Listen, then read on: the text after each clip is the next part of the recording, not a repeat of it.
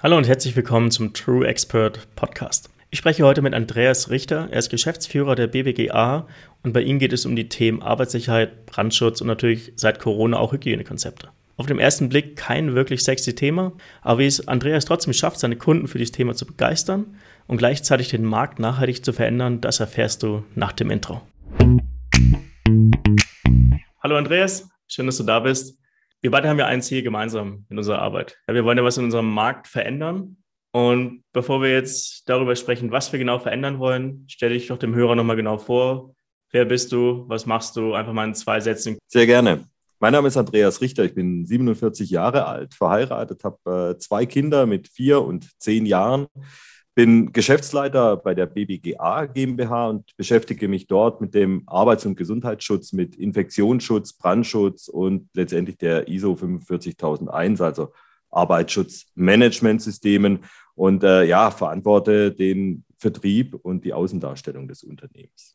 Ich bin vielleicht äh, noch kurz, äh, woher das Ganze kommt. Äh, nicht der klassische Arbeitsschützer, ähm, der, der beruflich den Werdegang eingeschlagen hatte, sondern ich habe äh, tatsächlich 21 Jahre Marketing gemacht, äh, Marketing und Vertrieb im B2C-Bereich, im B2B-Bereich, ähm, habe auch äh, Erfahrungen aus der Agenturwelt mitgenommen, aber dann ähm, vor, einer, vor einer nicht allzu langen Zeit beschlossen, mich nochmal ähm, komplett zu ändern und komplett zu verändern, ähm, meinen Mittelpunkt äh, nochmal ganz anders zu gestalten. Habe viel in, in Weiterbildungen, Fortbildungen, was äh, die Fachkraft betrifft, äh, investiert und ähm, ja, möchte jetzt äh, mit meinem Tun den Markt nachhaltig verändern.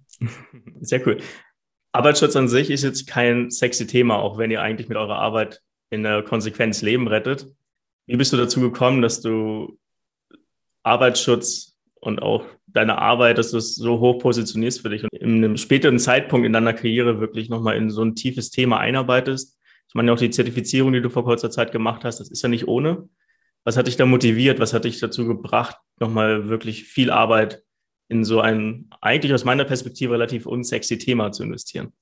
Da hast du schon recht, ähm, sexy ist was anderes. Ähm, aber sexy ist es, ähm, das Gefühl zu haben, dass du noch mal was bewegen kannst. Und äh, da ist der Arbeitsinhalt, sage ich mal, sekundär, sondern die Motivation lag darin, äh, meine Erfahrung aus Marketing und Vertrieb, äh, meine Erfahrung, die, die oft äh, zu kontroversen Diskussionen führt, ähm, in einen Markt einzubringen, der offensichtlich ja, marketingresistent ist und auch äh, tatsächlich ja, ich will nicht sagen kaputt ist, aber durch Preiskämpfe geprägt ist. Ja, also auf diesem Markt der Arbeitsschützer triffst du auf Stundenlöhne, die dir ähm, das Markt zittern lassen, weil du dich fragst, wie, wie manche Marktteilnehmer da überhaupt überleben können. Und das ist tatsächlich etwas, ähm, wo, wo, wo ich mich aufreibe und wo ich sage, die, die Arbeitsschützer als solches leisten hochqualifizierte Arbeit, äh, schützen letztlich Menschenleben, sorgen dafür, dass Unternehmen viel, viel Geld sparen, äh, nämlich dadurch, dass Mitarbeiter nicht krank werden. Ähm, und kassieren Stundenlöhne, die, die, ja, wo es sich wirklich anfängt zu frieren. Und da habe ich mir halt die Frage gestellt, was, was tun die? Warum tun die das? Äh, warum verkaufen die sich tatsächlich unter Wert? Und das ist dann letztendlich mein Thema zu sagen, wir müssen, wir müssen den Wert voranstellen und nicht Stundenlöhne in den Markt klopfen, um sich Gehör zu verschaffen. Also was sind denn, was sind denn klassische Kunden, die, die ihr betreut? Was sind denn Problemfelder, die ihr als Arbeitsschützer ähm, wirklich löst für den Endkunden. Okay. In Zeiten von Corona kann ich mir das vorstellen.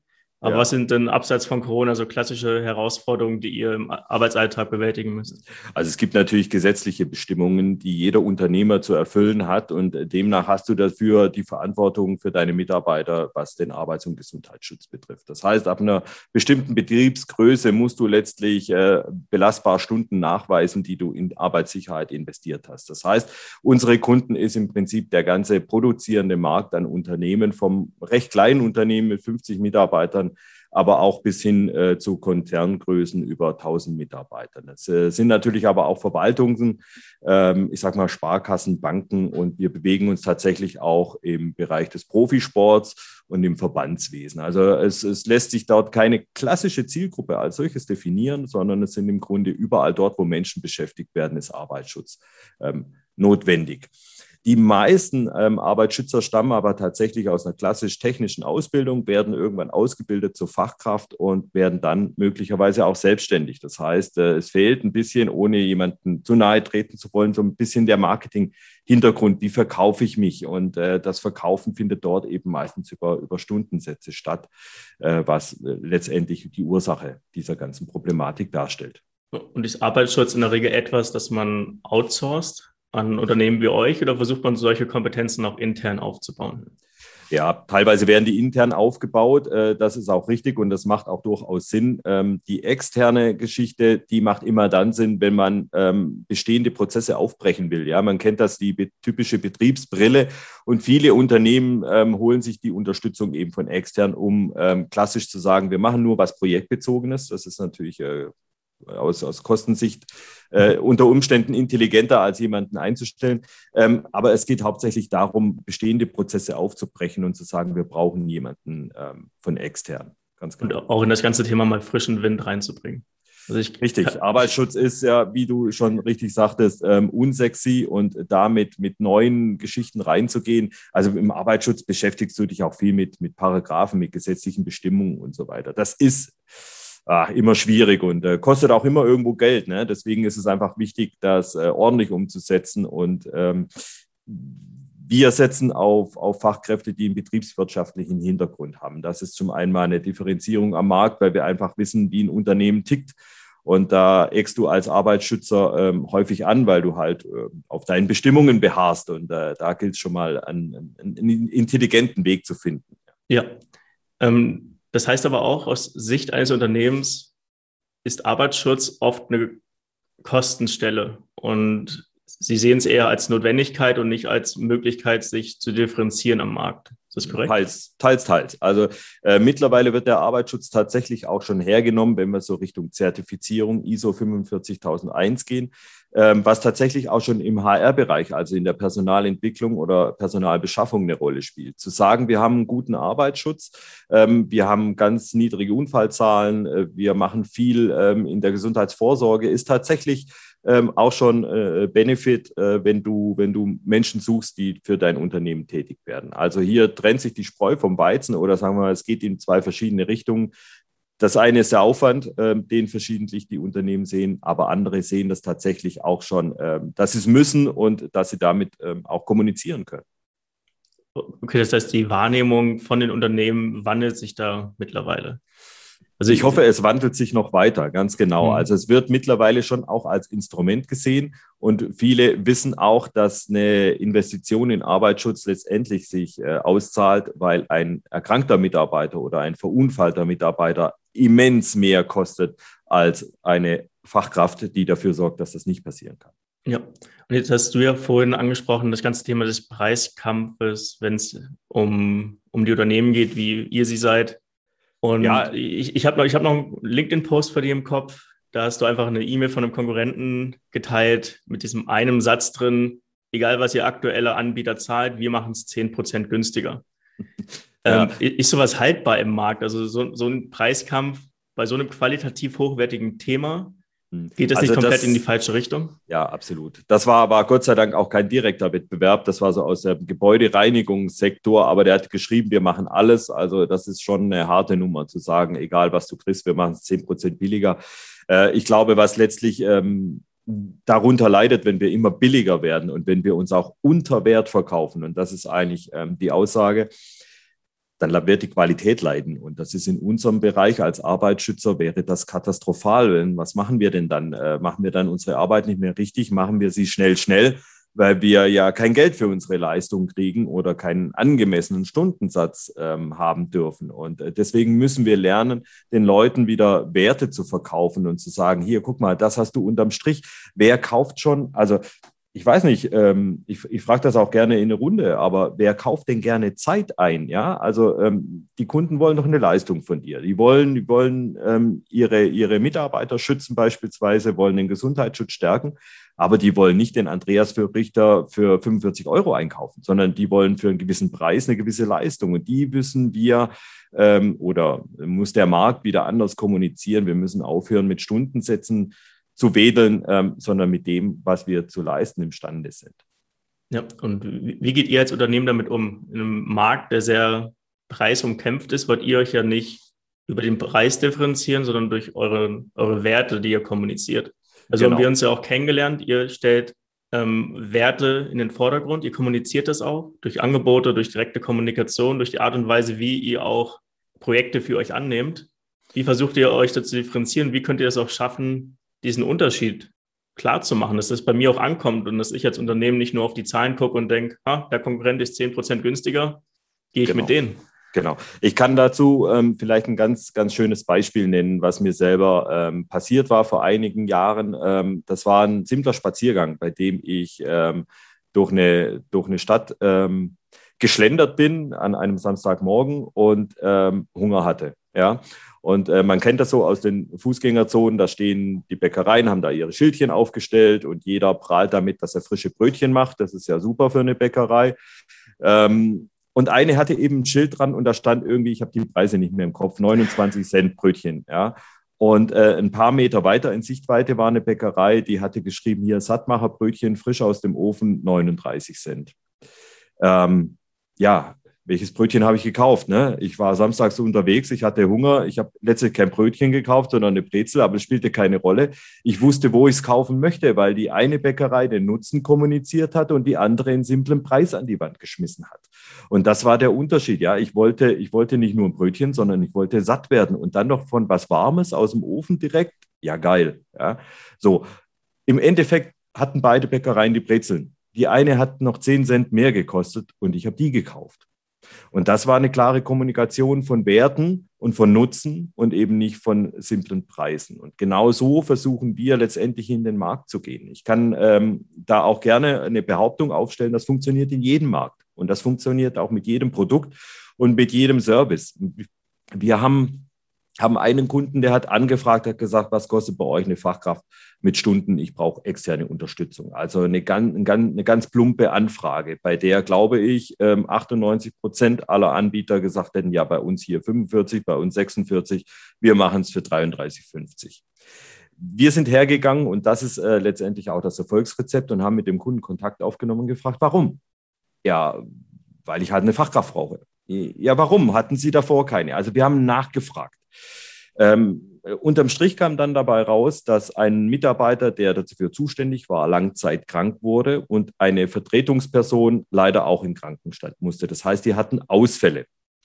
Äh, das hat aus unserer Sicht dann eben alles verändert, weil wir haben dann ein Angebot geschrieben, haben gesagt, okay, unsere Fachkraft kostet so und so viel, aber du kriegst eine Backup-Fachkraft hinten angestellt, die einspringt, sollte jetzt in Corona-Zeiten deine zugeteilte Fachkraft in Quarantäne müssen oder gar selber krank werden. Das muss man ja alles in Betracht ziehen momentan. Das heißt, wir haben dem Kunden einen Wert verkauft, klar, die Fachkraft, aber auch die Sicherheit, dass ihm genau das, was ihm jetzt widerfahren ist, während er mit uns zusammenarbeitet, nicht widerfahren kann, weil er einen Backup bekommt. Und das war letztendlich ein Wert, ähm, der sehr wahrscheinlich ein Alleinstellungsmerkmal war für ihn in diesem Angebotswesen und den er letztendlich auch gekauft hat. Also ich will damit sagen, wir müssen die Möglichkeiten ausloten, dem Kunden wieder zu sagen, ähm, hier hast du einen Wert und nicht nur einen Preis oder einen Stundensatz. Und mit der er herangeht, das ist ja nichts anderes, als die Bäckerei gemacht hat mit dem Brezel. Ne? Wir haben es ja. einfach äh, damit beschäftigt, was will der Kunde? Will er satt werden oder will er ein Brötchen kaufen? Er will satt werden. Er möchte eine Fachkraft, aber er möchte sicher sein, dass diese nicht wieder ausfällt. Und genau das haben wir im Angebot. Ja, perfekt. Das heißt, du hast eigentlich zwei wichtige Sachen hier gerade beschrieben. Das erste ist eigentlich, es kommt nicht nur auf die Qualität oder die Expertise an, die du als Bäcker oder als Arbeitsschützer oder als Berater anbietest, sondern auch vor allem auf die Art und Weise, wie du es kommunizierst. Es kommt auf die Geschichte an, die du kommunizierst, auf das Kopfkino, was beim Kunden am Ende ähm, ankommt. Ja, jeder mag das warme, frische Brötchen oder die warme, frische Brezel. Eine alte Semmel vom letzten Tag löst bei mir nicht persönlich nicht so viel aus. Ja, das, ja? Ist, das ist richtig. Und in dem Sinne, Expertise oder Qualität ist Pflicht, aber das Marketing drumherum das ist eigentlich die Kür und wie du schon sagst, da kann man auch vom Bäcker nebenan sehr viel lernen als Arbeitsschützer oder wie du auch schon gesagt hast, in jedem anderen Bereich auch. Das ist, das ist tatsächlich so. Ähm, mir fällt noch eine Geschichte ein, ähm, die ich gerne hier noch erzähle und äh, ein ganz anderer Bereich. Ich war in der Drogerie. Ne? Und da kam eine junge Frau äh, in die, in die Parfümerieabteilung und ähm, die Verkäuferin ging auf sie zu und sagt, kann ich Ihnen helfen? So, das ist ja der klassische Fall. Ne? Ähm, dann sagen die in aller Regel, ja, gehen Sie mal darüber, hier haben wir gerade was im Angebot, äh, vielleicht finden Sie was. Diese Verkäuferin hat die junge Frau gefragt, ob sie nach dem Anlass ähm, fragen darf, für was sie denn das Parfum ähm, ähm haben möchte. Und die sagte, ja, es geht hier, äh, sie geht essen, also nicht hier Tag für Tag, sondern ja, ähm, hat dann noch ein bisschen weiter gefragt und äh, jedenfalls ging das so ein bisschen in die Tiefe und die kam dann letztlich, äh, hat, sie, hat sie eröffnet, dass sie ein Rendezvous hat. Und die ging dann eben zu einem ganz anderen äh, Regal. Also ich habe nur gesehen, dass es nicht die Sonderangebote waren und hat mit ihr dort weitergesprochen. Das hat mir auch schon gereicht, ich bin dann weitergelaufen, aber die hat das gemacht, was ich eben angesprochen habe. Sie hat gefragt, hat die wahren Beweggründe ermittelt und hat die Kundin dann zu einem, weiß ich nicht, Parfum geführt. Ähm, ich glaube nicht, dass die noch nach dem Preis gefragt hat. Das hat auch nichts damit zu tun, die Leute in, übers Ohr zu hauen. Da, da möchte ich vehement widersprechen, sondern ähm, der Kunde bekommt ja seinen Wert. Und jetzt kann ich ihn entweder aufs Sonderpreisregal zuschieben und sagen, such dir was aus. Ähm, oder ich kann äh, versuchen, ihn tatsächlich zu beraten. Und das hat sie ähm, in dem Fall gemacht. Also das geht tatsächlich in jedem kleinen Bereich, wenn du dir die Zeit nimmst und die wahren Beweggründe deines Kunden herausfindest. Ja, ich habe genau eine ähnliche Erfahrung vor kurzem gemacht, nicht in der Parfümerie, aber mir, mir ging es darum, einen Anzug zu kaufen. Hm. Ich war in einem großen Laden, wo ich entsprechend behandelt wurde, wo nicht so wirklich darauf eingegangen wurde, was ich wollte. In einem kleinen, keine Schneiderei, aber so ein kleiner Anzugladen ich habe nie nach in dem Moment habe ich nie nach dem Preis gefragt. Ja. Von einem Anzug zum nächsten. Wir haben uns angenähert an das, was ich am Ende gekauft habe. Und ganz am Ende habe ich nochmal gefragt, was kostet es eigentlich? Hab's abgenickt, hab's gekauft, fertig. Ja, und das heißt, du bist zufrieden, ne? Ich bin total zufrieden. Ja, Aber in dem, dem Moment, wo jemand sich Zeit nimmt, dann kommen wir zum zweiten Punkt, zuhört und herausfindet, warum will er eigentlich was von mir kaufen? Was sind die Beweggründe dahinter? Was motiviert ihn für diesen Kauf? in dem Moment kann man ganz anders kommunizieren und ganz anders verkaufen. In dem Moment stehst du auch ähm, nicht im Wettbewerb, ne? weil du Korrekt. dich ja ganz anders verhältst und dein Angebot letztlich ähm, auch überhaupt nicht vergleichbar ist. Ich glaube, das ist auch was ganz, ganz Wichtiges.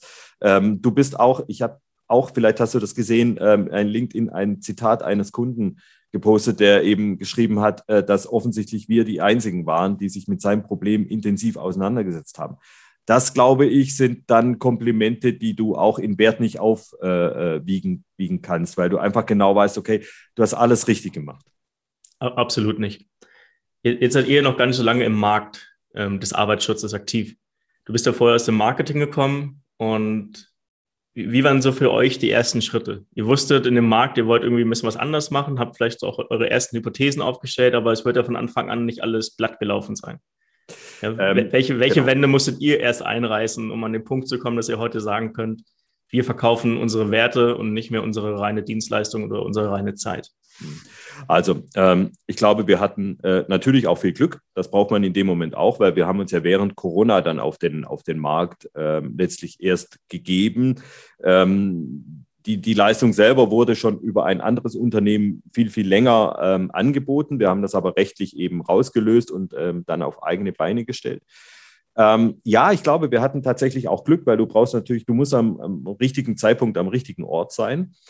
Aber der Markt oder die Kunden haben auch, äh, ich sag mal, die sind offen dafür es ist nicht so, dass die Kunden alle äh, nur billig wollen. Ähm, ganz im Gegenteil. Wir haben also einen Riesenerfolg gehabt mit unserer Art und Weise, wie wir, wie wir anbieten und wie wir vorgehen und mussten gar nicht viele Wände einreißen, weil tatsächlich der Markt ein offenes Ohr hat. Und natürlich gibt es diesen preissensiblen Kunden, ähm, wo du dann, wo du die, wo die Mühe auch umsonst ist, ja, wo du die Zeit ähm, ich will nicht sagen, äh, umsonst aufgewendet hast, weil die Zeit, die wir aufwenden, ähm, wenn wir einen Kunden nicht kriegen, die investieren wir in weitere wertschätzende Angebote. Also das bringt dich ja immer weiter. Jedes Angebot, auch die, die du nicht bekommst. Ähm, du setzt dich mit deinem Kunden, mit dem Markt auseinander. Das bringt dich immer voran. Du vergrößerst deine, deine Sichtweite. Was, was, was passiert denn alles im Markt?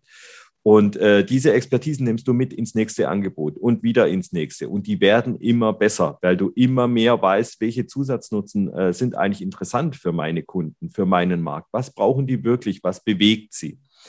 Ähm, das wusste ich natürlich aus meiner Marketing-Vergangenheit und hatte jetzt da, ich sag mal, nicht so die große Risikoangst. Ja, äh, natürlich ist es immer ein Risiko, einen Markt neu zu, zu befluten und mit neuen Herangehensweisen heranzugehen, ähm, vor allem in diesen preisumkämpften Geschichten. Aber ähm, ich war davon überzeugt, dass das funktioniert und ähm, der Erfolg nicht in Form von monetären Gründen, sondern der Erfolg im Markt ähm, gibt mir recht und das stimmt mich dann tatsächlich auch zufrieden, weil ähm, die Arbeit schlicht wertgeschätzt wird. Und vielleicht Vielleicht ähm, kriegt man die Leute auch damit, wenn du weißt, du kriegst das Geld, das du wert bist in dem Moment, dann arbeitest du doch auch ganz anders. Ja, also du hast doch ein ganz anderes ähm, Verständnis dann auch für den Kunden. Und der Kunde weiß auch, ähm, der, der, der bietet mir einen Wert, der ist viel wert für mich als Unternehmer, wenn der kommt und sich hier um den Arbeitsschutz kümmert, dann ist das eine ganz andere Zusammenarbeit auch. Also die Basis der Kundenbeziehung wird wertschätzend, wechselseitig wertschätzend.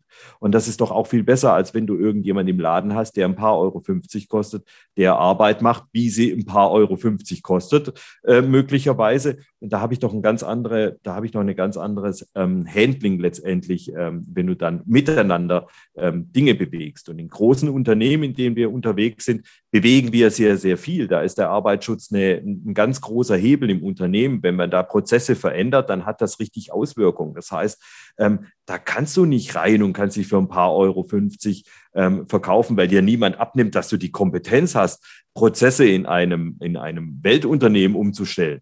Ja, also das funktioniert schon gar nicht. Und deswegen ist es einfach wichtig, dass, dass die Werte stimmen ähm, und dass, ja, äh, für, ja, äh, letztendlich wird die Zusammenarbeit auch eine ganz andere mit dem Kunden.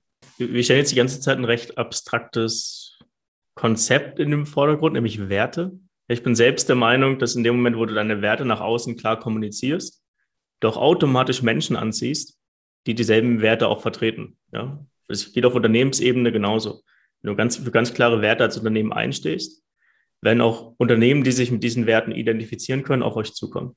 Lasst uns mal versuchen, das Ganze zu konkretisieren. Was ist denn ein wertschätzendes Angebot? Ja, wie gestaltet ihr Angebote?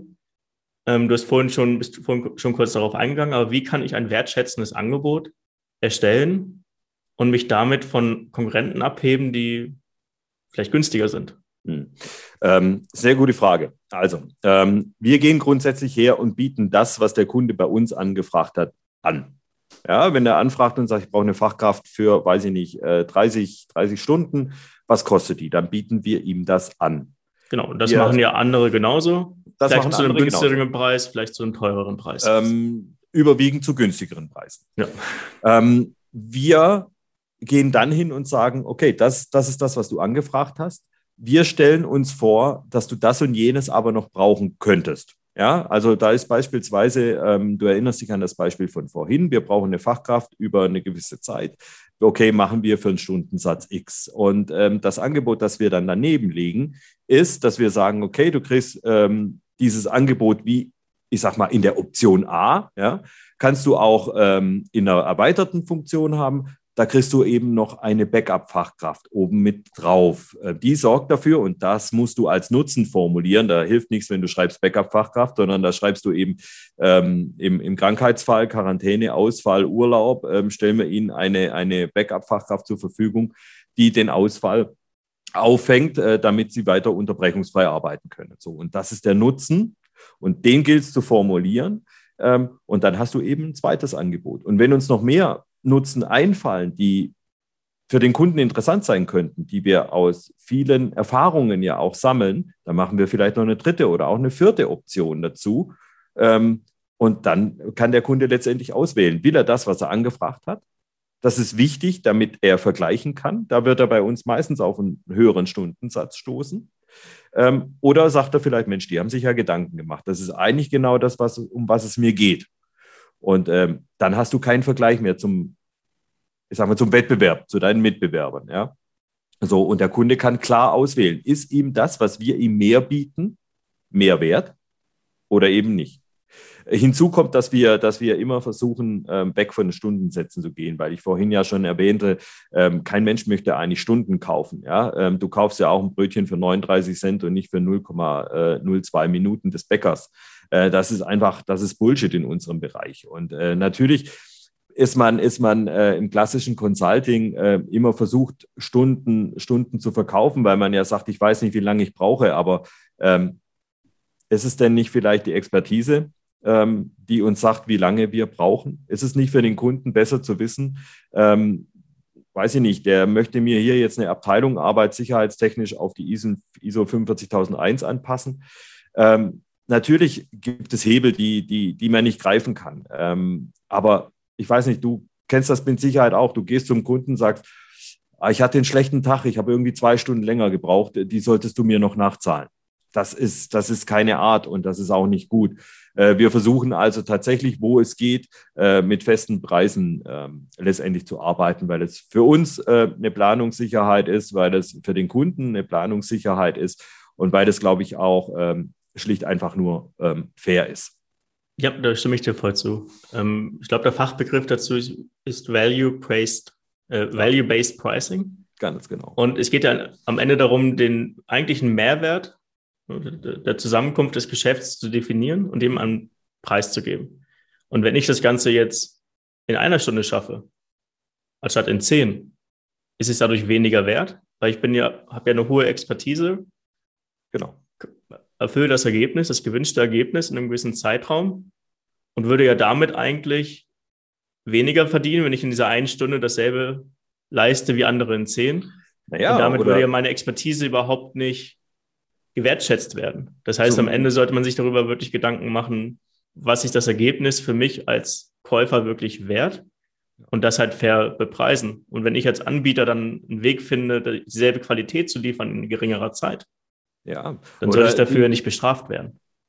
Das ist, das ist die eine Sichtweise. Die andere kann natürlich auch sein, du hast jetzt jemand, der für dich arbeitet. Ja? Nehmen wir mal einen Grafiker beispielsweise. Der, der, hat, der hat laut deinem Angebot zwei Stunden Zeit, ein neues Logo zu zeichnen.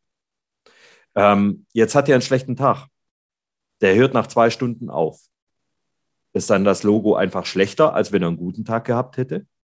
Oder geht man zum Kunden und verlangt was nach und sagt, er hat den schlechten Tag? Das kannst du ja nicht machen. Ähm, deswegen glaube ich, wenn du dich an Stundensätze geißelst, ähm, wird letztlich die Qualität am Ende immer leiden. Äh, weil du entweder versuchst. Zwangsweise. Genau, weil du entweder versuchst, in der Zeit fertig zu werden. Wenn du Glück hast, wirst du davor fertig mit einem guten Ergebnis. Wenn du aber nicht an Stunden gegeißelt bist, sagen wir es mal andersrum, dann wird die Qualität am Ende immer die bessere sein. Für jemanden, für den das, was wir jetzt erzählen, noch relativ neu ist, rein vom Konzept. Ja, jemand, der sich stark an Stunden bindet, stark an seine eigenen vorgefertigten Angebote und Produkte. Und was sind so die ersten Schritte aus seiner Perspektive, die jemand gehen sollte, um diesen Perspektivwechsel zu begreifen und aber auch die ersten Ergebnisse hm. ähm, zu spüren in einer Zusammenarbeit mit einem Kunden oder in Angebotsgesprächen. Dass ja. man wirklich versteht, was diese Switch zu dem Wertethema am Ende wirklich bedeuten kann. Hm. Also zunächst würde ich jedem empfehlen, mit dieser Gewissheit, mit diesem Bewusstsein mal nach draußen zu gehen und selber sich zu analysieren, wie, wann kaufe ich was und äh, wo kaufe ich bewusst Artikel, die, die ich sage jetzt mal einfach einen Euro mehr kosten. Ja, das sieht man ja an sich selber. Die einen sagen, ja, ich kaufe halt äh, Markenklamotten, weil die halten länger. Okay, was ist der Nutzen? Ja, da, ähm, da sich selber vielleicht einfach mal ähm, spiegeln und, und sich selber beobachten und sagen, wo kaufe ich denn Dinge, die mir Nutzen bieten, wo mir der Preis dann zweitrangig ist, Anzugthema, Brezelthema, ja, ähm, um von sich selber zu lernen, was gibt bei mir den Ausschlag, mehr Geld auszugeben. Wo, wo ich aber auch zufrieden bin. Ja? Also wo ich, wo ich nicht denke, Mist, jetzt habe ich mir ausgegeben, sondern wo ich sage, das ist es mir wert. Mhm. Denn das ist ja unser Thema. Ähm, der nächste Schritt wäre für mich, mit den Kunden reden. Mit bestehenden Kunden, wo du ohnehin ein gutes Verhältnis hast, kannst, wenn, wenn da eine Anfrage kommt, zu sagen, komm, lass uns mal, lass uns mal wirklich den Kaffee trinken und mal drüber reden. Ähm, willst du tatsächlich ein neues Logo oder ähm, willst du nicht, weiß ich nicht, äh, eine Abverkaufskampagne eigentlich starten? Ja? Oder, oder möchtest du tatsächlich eine Visitenkarte oder möchtest du dein, dein Erscheinungsbild nach außen verändern? Möchtest du Arbeitsschutz oder möchtest du ähm, weiß ich nicht, den Gesundheitsschutz im Unternehmen präventiv vorantreiben. Also da gibt es die, die verschiedensten Ansätze, äh, mit dem Kunden erstmal zu reden, um diese wahren Beweggründe rauszukriegen. Er will kein Logo. Der möchte irgendwas damit erreichen. Ähm, er möchte auch nicht einfach eine Fachkraft kaufen, sondern er möchte vielleicht Arbeitssicherheit. Ähm, und, und wenn du das weißt, dann hast du eigentlich schon genügend Material in der Hand, um wertorientiert was zu formulieren, nutzenorientiert zu formulieren. Denn, denn das ist ja letztendlich das, was es dem Kunden geht.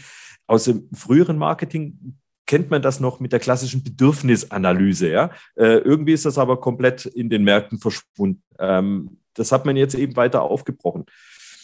Ähm, ich glaube, das wäre der erste Schritt. Die, die, die Eigenbetrachtung, ähm, was bewegt mich, höhere Preise zu akzeptieren. Ähm, was kann ich mit meinen Kunden möglicherweise mal erörtern, was die wahren Beweggründe ähm, einer Anfrage sind und dann tatsächlich einfach mal versuchen, sowas aufzusetzen, zu sagen, okay, das wurde angefragt, aber ich habe noch eine Idee, was du zusätzlich ähm, gut brauchen könntest. Sehr gut, sehr schön auf den Punkt gebracht die Eigenreflexion und einfach mal die simple Technik nachzufragen beim Kunden, warum hast du eigentlich gekauft, was für Nutzen bringe ich dir wirklich, welches Ergebnis liefere ich dir eigentlich in der Konsequenz und auch welche Transformation habe ich eigentlich ausgelöst bei dir im Unternehmen, was hat sich verändert. Wenn dann das wirklich klar ist, weil eigentlich gucken viele nur auf das, was sie letztendlich umsetzen für den Kunden, auf ihren eigenen Arbeitsbereich, aber sie verstehen nicht, was das im Großen und Ganzen bedeutet. Und wenn man dort ja, versucht, dahinter zu schauen, dann wird man Erkenntnisse sammeln können, die den wahren Nutzen klar machen.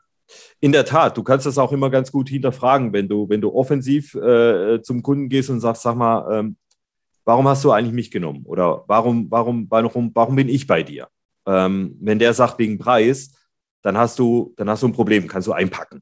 Wenn der dir aber dann Gründe liefert, wenn er sagt, du, du bist, du bist, du machst das alles so genau oder wie auch immer, dann hast du ja auch schon wieder Material, was du einbauen kannst, möglicherweise. Ja, und dann kriegst du ja auch deinen, deinen Mehrwert für den Kunden mitgeteilt, was ja auch wichtig ist in deiner Kommunikation nach draußen. Dafür oder davon baust du kein wertschätzendes Angebot für einen anderen Kunden. Aber zu wissen, äh, was die Kunden an dir schätzen, ist ja unheimlich viel wert für deine Kommunikation nach draußen. Wo willst du als Unternehmer, wo wollt ihr als Unternehmen noch hin? Ihr seid jetzt in der Corona-Krise gestartet, sehr erfolgreich in den Markt eingetreten, beziehungsweise euch ja losgelöst und mit der neuen Firma, mit der neuen GmbH sehr erfolgreich in den Markt gestartet.